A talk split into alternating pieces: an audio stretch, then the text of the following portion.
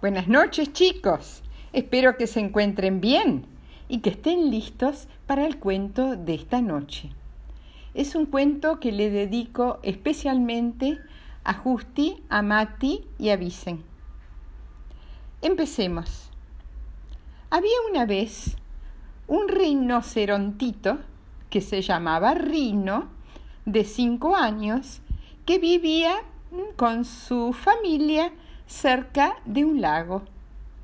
Tenía dos grandes amigos, una cebrita y un mono. Jugaban todo el día juntos. Iban también a veces juntos a la casa del abuelo Ceronte, que era el abuelo de Rino. El abuelo Ceronte era fuerte, grande y cariñoso y les daba dulces, les contaba historias y les daba consejos. Se divertían mucho con él y se reían mucho también.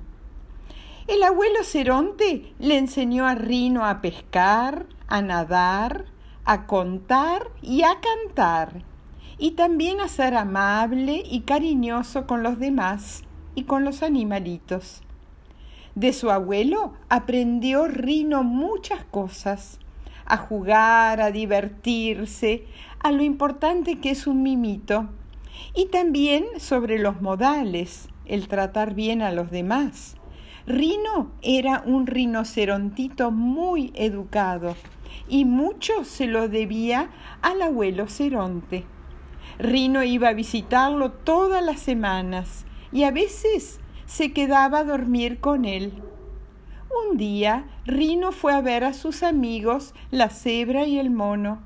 Estaba tristísimo, había pasado algo terrible. Se había muerto el abuelito Ceronte. Rino estaba tan, tan triste que no quería ni nadar, ni hablar, ni jugar, ni comer caramelos.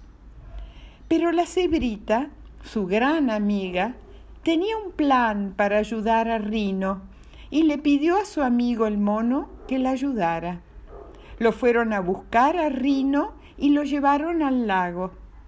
Le pidieron que se sentara al lado del agua y le preguntaron ¿Qué es lo que ves en el reflejo del agua? Y Rino dijo A mi abuelo de chiquito. Y claro, dijo la cebrita, te pareces mucho a tu abuelo. Tenés los mismos ojos, el mismo pelo y la misma sonrisa. Y cada vez que veas tu reflejo, que es como un espejo, vas a ver un poco de tu abuelo. Y además, todas las cosas que hacían juntos, todas las historias que te contaba, los consejos que te daba, no se irán. Te los vas a acordar siempre.